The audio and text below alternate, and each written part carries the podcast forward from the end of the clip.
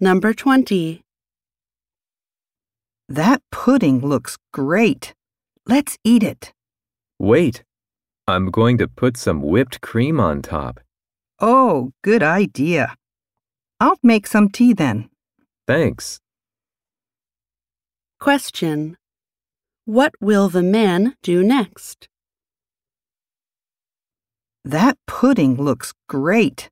Let's eat it. Wait, I'm going to put some whipped cream on top. Oh, good idea. I'll make some tea then. Thanks. Question. What will the man do next?